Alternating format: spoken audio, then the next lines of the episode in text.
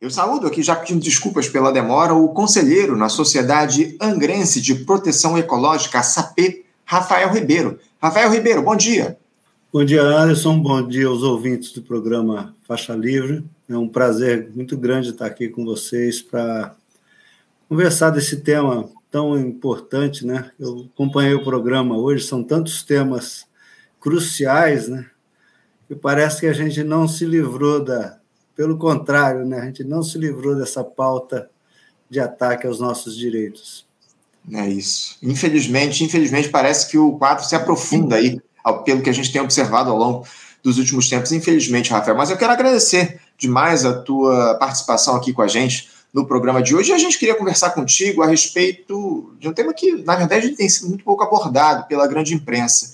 Mas é de extrema importância, especialmente, Rafael, nesse momento onde se discute tanto as mudanças climáticas, o respeito ao meio ambiente, porque está em tramitação lá no Senado uma proposta de emenda à Constituição que possibilita a transferência do domínio de áreas públicas nas costas e nos litorais brasileiros, que incluem praias, ilhas, mangues, assim como margens de rios e lagoas que sofrem influência da maré e atualmente são de posse da Marinha do Brasil.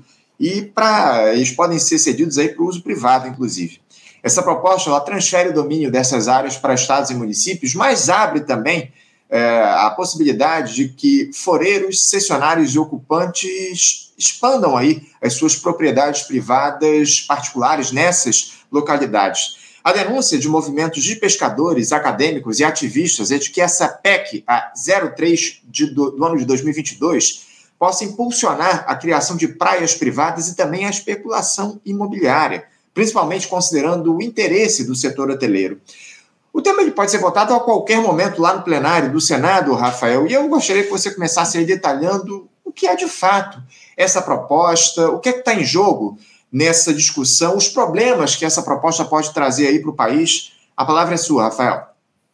Então, Anderson, essa é uma proposta que está tramitando é, ela estava lá engavetada, engavetada não, é uma daquelas centenas de propostas que estava é, uma gaveta, o Lira é, desengavetou e ela transfere para os atuais ocupantes a famosa faixa de marinha de todo o litoral brasileiro, que inclui essas diversas áreas que você citou.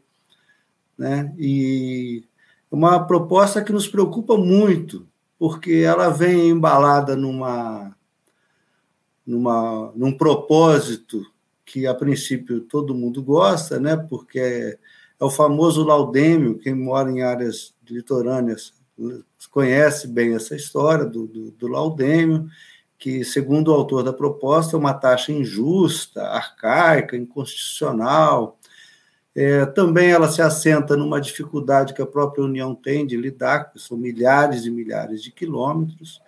Só que, por outro lado, ela, se aprovada, o, o Estado brasileiro perde o controle né, sobre essa faixa fundamental do, do, território brasileiro, que são todas as costeiras de rios e mares. Né? E isso nos preocupa muito, principalmente porque nessas áreas assim nós temos são áreas que, que estão diretamente impactadas aí pela, pelas questões de marés, né? A gente vem num, num processo de mudança climática que vai afetar justamente essa região de, dessas áreas, né? Aqui na nossa região, que eu sou de Angra dos Reis, a gente aqui na Baía da Ilha Grande, essas áreas ainda têm várias unidades de conservação e, e, muitas vezes essa além das unidades de conservação, várias áreas protegidas dos planos diretores municipais da APA Tamoios, que é uma unidade de conservação estadual, e que vai passar a ter uma pressão ainda maior da especulação imobiliária sobre essas áreas. Então, uma outra preocupação que, que de todos os pescadores das comunidades tradicionais são aquelas populações que vivem nessas áreas, né? No nosso caso aqui, os caiçaras, mas tem os ribeirinhos na Amazônia, tantas populações que vivem nessas áreas e que também vão passar com a mudança, quando o Estado abre mão do, da, da, né, da posse dessa área, vai ter um processo, vai ter um estímulo à especulação imobiliária de posseiros pretensos proprietários, porque sempre aparece um proprietário é, para reivindicar as áreas e, principalmente, é, pa, vemos aí um movimento para passar as áreas do, da União para particulares, né? E ainda tem é, assim esse estímulo extra à especulação imobiliária num processo aí que foi conhecido como a Cancún, né? A famosa Cancún que a gente viveu essa ameaça aqui na região da Baía da Ilha Grande de forma direta, né? Já que aqui era berço aí do, do capiroto, ele tem um tinha interesse particular aqui. Vou citar alguns exemplos que aconteceram aqui que demonstram essa, essa pressão sobre as áreas de marinha, a primeira foi o, um projeto do, do Flávio Bolsonaro, do senador, que não por acaso é o relator dessa PEC, né? e é ele que pressiona no, no Senado para que ela seja aprovada de forma célere. Eu até tive a oportunidade de ver uma parte de uma de uma sessão lá do, do, da, da comissão em que ele nem queria fazer uma audiência pública, que foi pedido por outro senador, para que fosse aprovada rapidamente. Mas essa, o, o senador ele propôs o PL 6479 de 2009, criando uma área especial de interesse turístico em toda a Costa Verde, e um, um dos objetivos desse projeto de lei, que ainda está lá em alguma gaveta do Senado, era acabar com a Estação Ecológica de Tamoios, que é uma unidade de conservação com, com ilhas aqui da região de Angra e Paraty, e que pega ali a ilha do Sandre, próximo à vila de Mambucaba, onde a família tem uma residência, e que onde se, se diz na região que tem interesse de, de colocar um cassino. Então, assim, é, esse, esse projeto, essa PEC, ela vem com essa com esse input aí, com esse por trás dela da especulação imobiliária e da, dos jogos de azar nessas áreas que hoje são da União. Um, também tivemos em 2019 uma, uma tentativa de flexibilizar a APA Tamoios, que é uma, uma unidade de conservação estadual que pega todas as costeiras da Bahia da, da, de Angra dos Reis, né? Essa APA foi uma iniciativa da deputada Célia Jordão, do PL também, né? e que vinha no mesmo sentido de tirar a proteção das unidades de conservação. E, essa, e a semana que vem teria uma audiência do projeto Orla, que também foi tocado é, com a pressão lá do, do senador, do mesmo senador, Flávio Bolsonaro, que tinha claramente como intenção passar áreas de docas para o turismo internacional, né? que era um grande mérito. Né? Então, você veja que é, são, é uma pressão muito forte sobre essas áreas e áreas fundamentais para a gente manter a qualidade de vida, para a gente manter as comunidades tradicionais, para a gente ter um ambiente minimamente equilibrado e tudo vendido em nome da, do estímulo ao turismo, como se fosse possível fazer o turismo sem saneamento, sem, sem população, sem cultura. A, a, a Baía da Ilha Grande, a Ilha Grande ganhou um título de patrimônio, né, de monumento da, da humanidade, patrimônio da humanidade, né?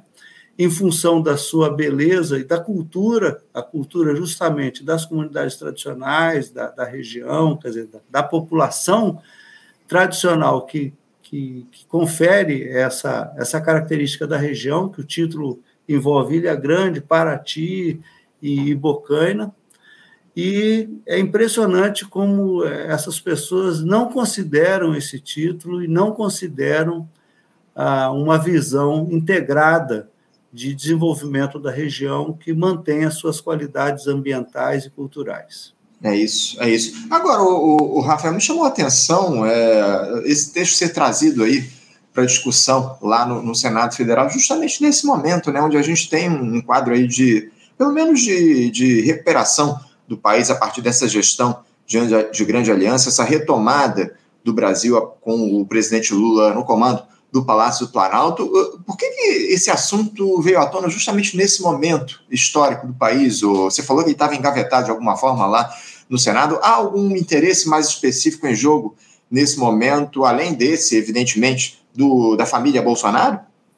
O Anderson, assistindo o programa aqui Faixa Livre, aliás, um programa que é, que é bom da gente assistir para nos tirar assim, a ilusão de que as coisas estão assim não são não tem uma situação definida, né? Pelo contrário, a gente acompanhando aí a imprensa de um modo geral e mesmo os canais de esquerda, a gente vê que a gente convive com a com os, né, com os projetos do bolsonarismo, eles continuam, né? E surpreendeu ver ali o, o representante do CIMI que falou há pouco aí antes, né?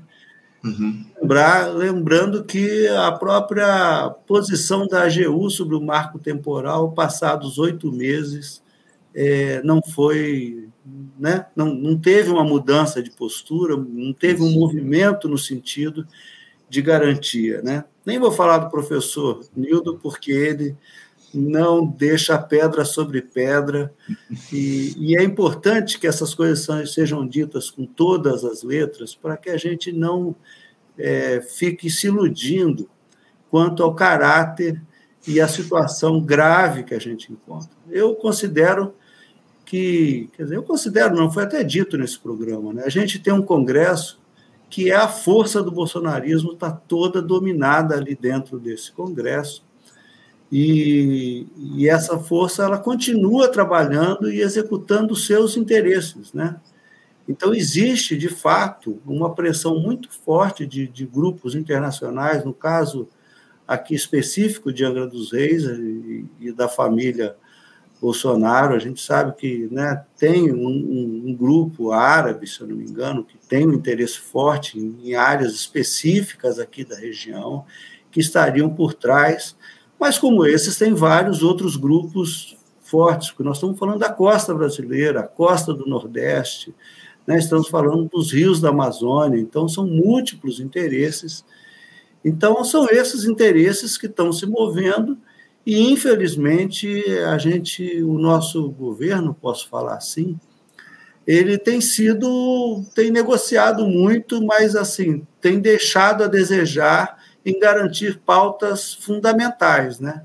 Para que a gente evite.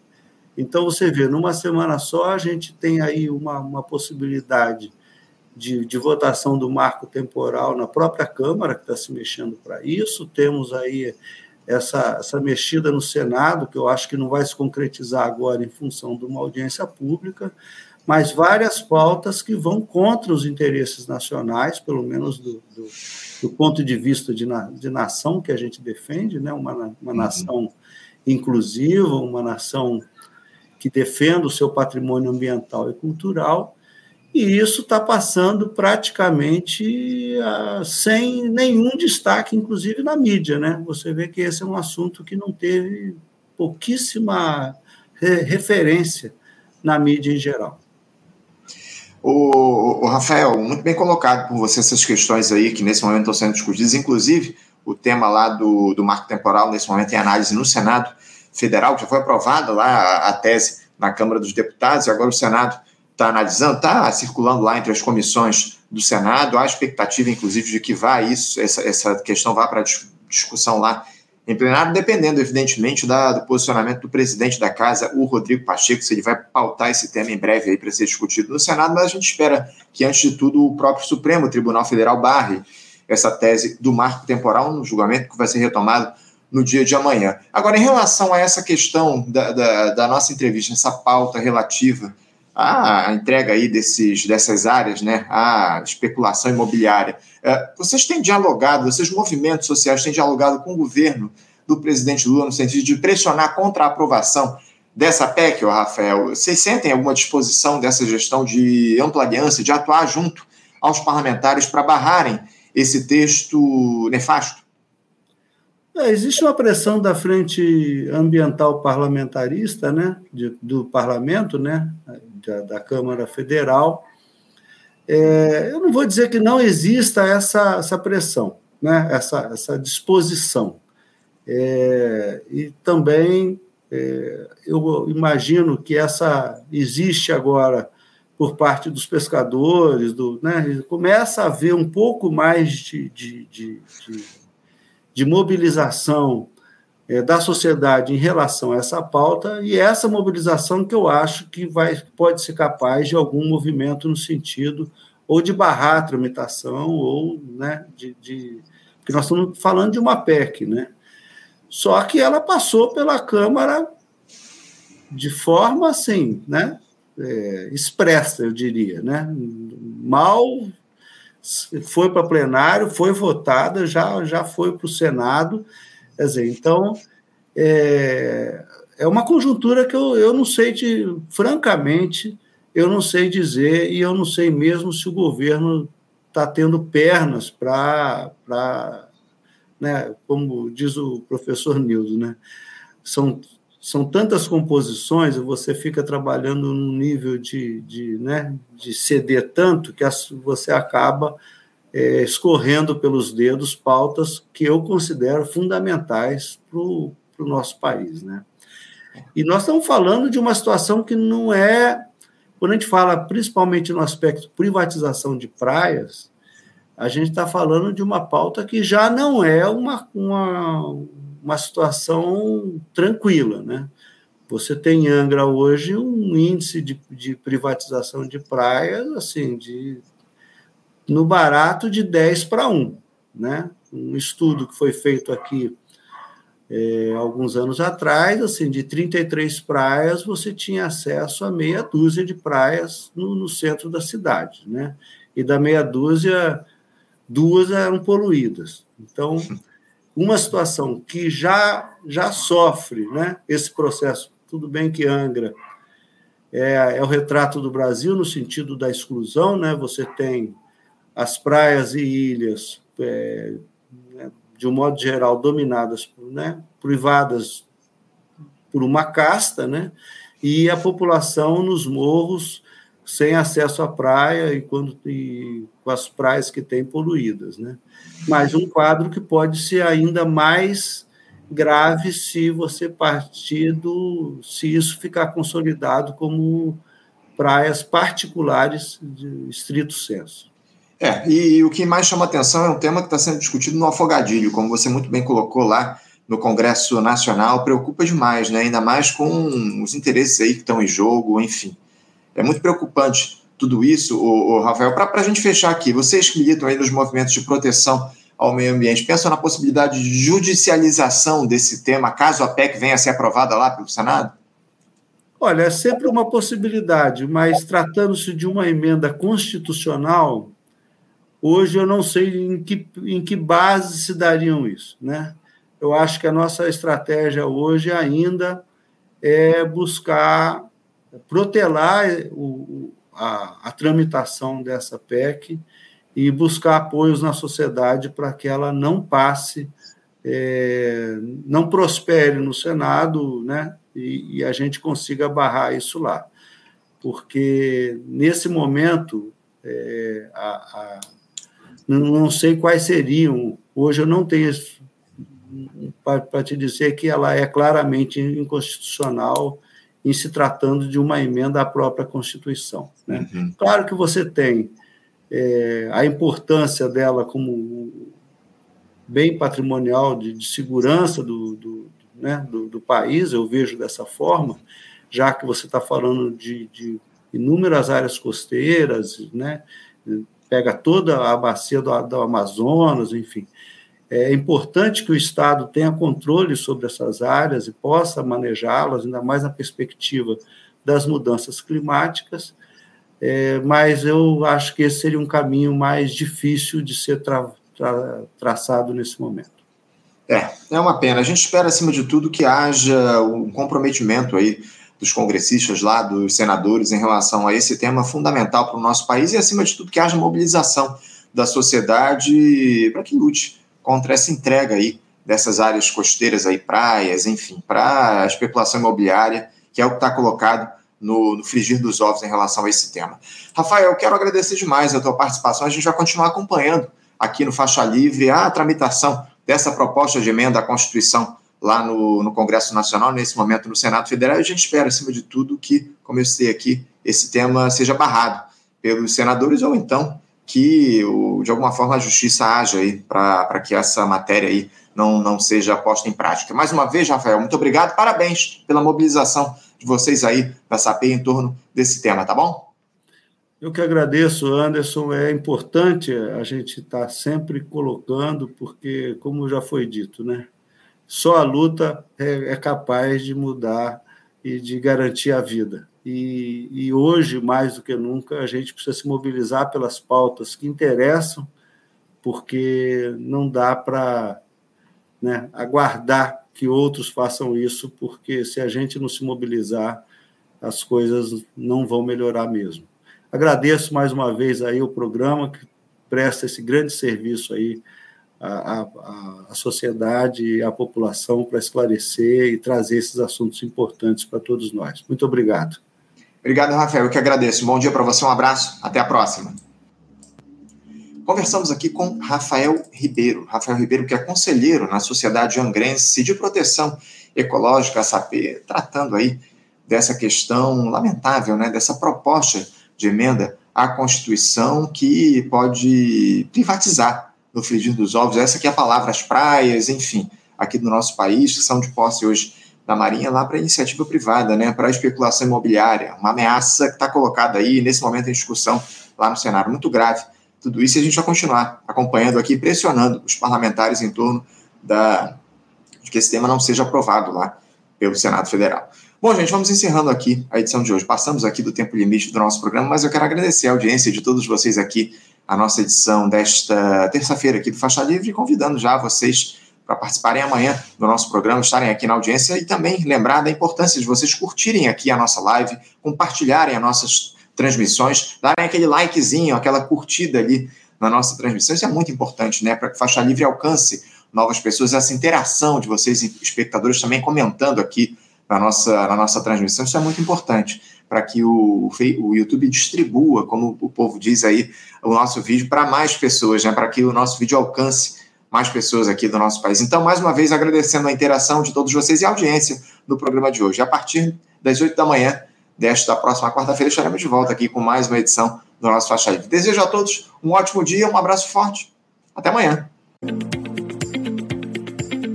Você, ouvinte do Faixa Livre, pode ajudar a mantê-lo no ar. Faça sua contribuição diretamente na conta do Banco Itaú, agência 6157, conta corrente 99360, dígito 8.